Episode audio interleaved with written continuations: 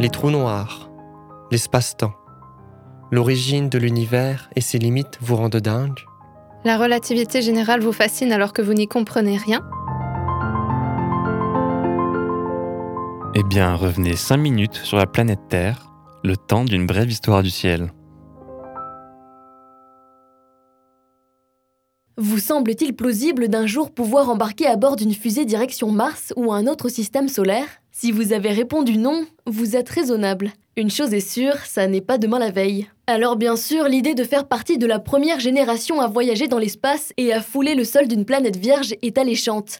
Mais est-elle bien réaliste? La recherche d'une planète B, autrement dit d'une autre planète habitable, est en tous les cas récurrente en astronomie et ne cesse de fasciner et de questionner. Et si la Terre n'était plus en capacité d'accueillir l'homme ou même la vie? Voilà l'exemple de Pierre-Alain Duc, astrophysicien à l'Observatoire astronomique de Strasbourg. Le contexte d'une planète B est venu en fait de cette interrogation sur le devenir de notre planète, donc la planète A entre guillemets, avec toutes ces interrogations sur le changement climatique, les risques que peuvent courir en fait les hommes sur notre planète liés aux conditions euh, sur la Terre, hein, qui sont euh, l'effet anthropique de l'homme ou des effets externes. On peut penser à une astéroïde qui pourrait percuter la Terre. Et donc qu'est-ce qu'on ferait nous dans ce cas-là? Comment l'humanité peut survivre? S'il euh, y a peu de place sur la Terre pour les hommes, si les conditions ne sont plus réunies pour l'humanité, on va essayer de chercher une autre planète dans laquelle euh, les hommes pourraient se réfugier. Une telle planète doit bien évidemment réunir certaines conditions, dont une absolument essentielle à toute vie. L'une des conditions, par exemple, c'est qu'il y ait de, de l'eau qui soit présente. Si un jour la vie doit se développer sur une autre planète, en fait, elle ne pourra le faire qu'en présence d'eau et notamment d'eau liquide. Et de fait, il faut des conditions très particulières, en fait, de température et de pression. Une source de chaleur, ben, ça sera une étoile. Donc, il va falloir trouver une planète en orbite autour d'une source de chaleur comme une étoile, qui ne soit pas trop loin ni trop proche pour pouvoir avoir de l'eau liquide. Et des planètes orbitant autour d'une étoile, l'univers n'en manque pas. En revanche, selon Pierre-Alain Duc, la distance et la masse posent souvent problème. On a pu constater une très très grande variété de planètes, avec par exemple des planètes qui sont euh, très très proches de leur Soleil, pour lesquelles il y aurait euh, des conditions de température euh, qui seraient totalement inappropriées pour la présence d'eau liquide et donc de la vie. Il y a des planètes qui orbitent autour de leurs étoiles à de très très grandes distances. Il fait trop froid sur ces planètes pour qu'il y ait facilement de l'eau liquide. L'un des objectifs des astronomes, c'est effectivement d'essayer de trouver des planètes qui ressembleraient le plus à la Terre, donc avec des distances à leur Soleil un petit peu euh, semblables à la distance entre euh, notre Terre et notre Soleil. Une sœur jumelle de la Terre, ça ne court donc pas l'univers, du moins pas l'univers relativement proche de nous. Des planètes de ce type-là, on commence à en trouver, on n'en a pas trouvé encore exactement. C'est très très dur de trouver une planète de la masse de la Terre orbitant autour de notre Soleil pour des raisons un petit peu techniques. Les exoplanètes, la plupart, on ne peut pas les voir directement. On voit leur euh, présence de façon indirecte parce qu'elles perturbent un petit peu le, le mouvement de leurs étoiles. Donc en regardant un petit peu les tremblements d'étoiles, on peut en déduire la présence de planètes. Très difficile à voir. Et pour une planète qui est comme la Terre, les perturbations induites par le mouvement de la Terre autour du Soleil sont extrêmement petites en fait. Donc du coup, on a pour l'instant encore bien du mal à trouver une planète qui ressemblerait à la Terre. En attendant, on trouve beaucoup plus facilement des planètes qui sont beaucoup plus massives que la Terre. Donc on s'en rapproche, hein, mais on n'y est pas encore complètement. Et on s'en rapproche notamment depuis la découverte en août 2016 de l'exoplanète Proxima b, qui, au vu de sa distance bien trop importante à la Terre, reste compliqué à étudier, mais semble présenter certaines caractéristiques considérables. L'intérêt de Proxima b aussi, c'est que c'est l'étoile la plus proche de la nôtre, donc forcément, elle est un objet euh, intéressant d'étude. La première étape, c'est d'abord de trouver donc, une planète bien évidemment tellurique, faite de roches et pas de gaz. Il faut avoir une planète pour laquelle il y ait des conditions de présence d'eau liquide, une deuxième contrainte. Et après, bien sûr, il faut que la vie ait pu se, développer.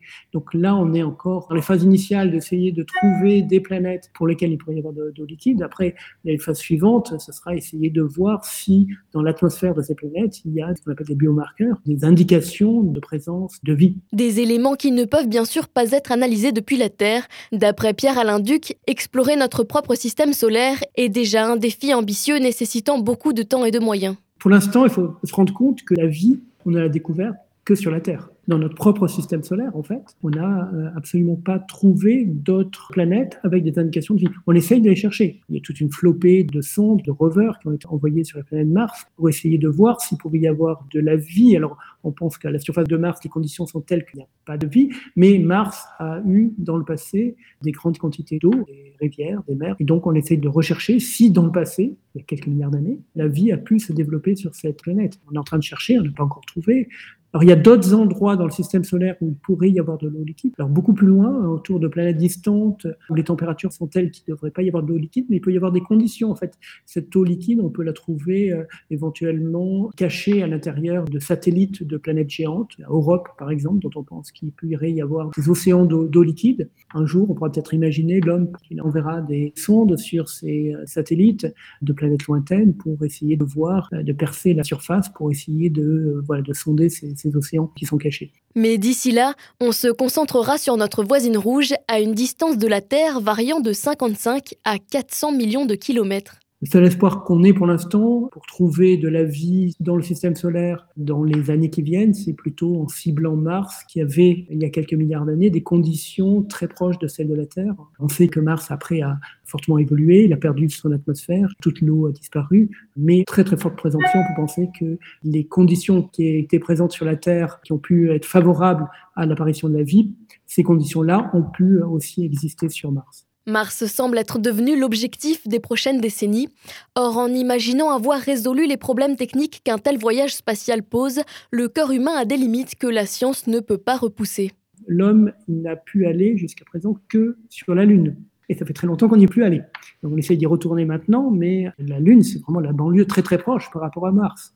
Donc euh, pouvoir aller sur Mars et en revenir, ou arriver déjà même vivant sur Mars, on ne sait pas le faire. En tout cas, arriver en, bonne santé, parce que un voyage vers Mars comme ça, ça demande donc d'aller dans l'espace, et un espace lointain, en dehors de cette couche de protection qui existe autour de la Terre, qui s'appelle la magnétosphère, qui fait que tous les rayons ne nous parviennent pas. Ce champ magnétique qui dévie ces donc, rayons de hautes énergies qui sont néfastes à l'homme. Quand on va dans, dans l'espace, donc quand on quitte la Terre, on n'est plus protégé. Et donc ça, c'est un très très gros problème. En fait, les astronautes vont être percutés par euh, tous ces rayons cosmiques qui vont avoir un effet euh, extrêmement euh, néfaste sur leur ADN, par exemple. Comment se protéger de ces rayons cosmiques? Pour l'instant, on ne sait pas très très bien.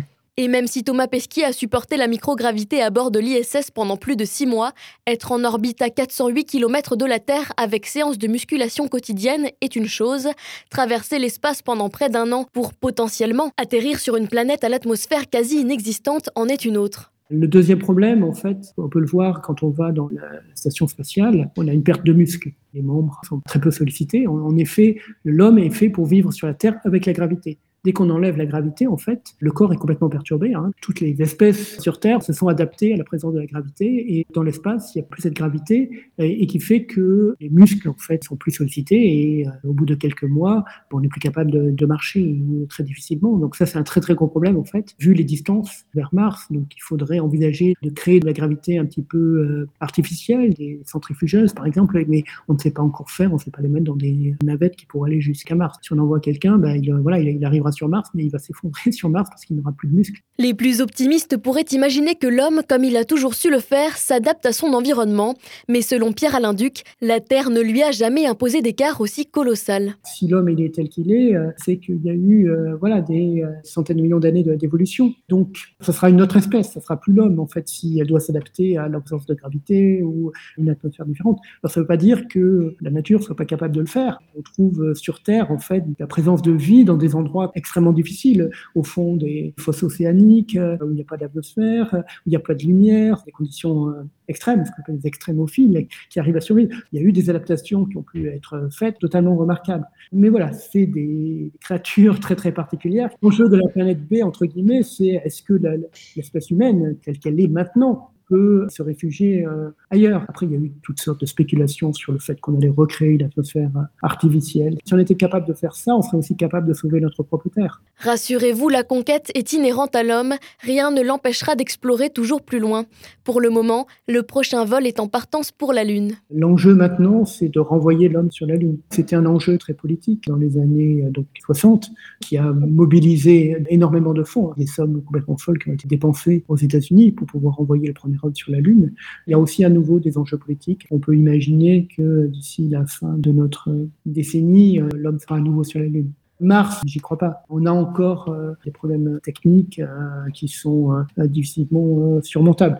Et après, on peut se poser la question même de l'intérêt lui-même d'envoyer l'homme sur Mars. Enfin, au-delà de l'exploit technique, par contre, on fait envoyer des sondes automatiques. Hein. on voit les, rovers sur Mars qui apportent des résultats scientifiques extrêmement intéressants. On envisage même de pouvoir enfin ramener des roches martiennes. Et donc, on a un niveau maintenant technologique qui permet de se passer de l'homme pour aller sur ces planètes et obtenir des réponses aux questions qu'on se pose, comme la présence de la vie sur Mars.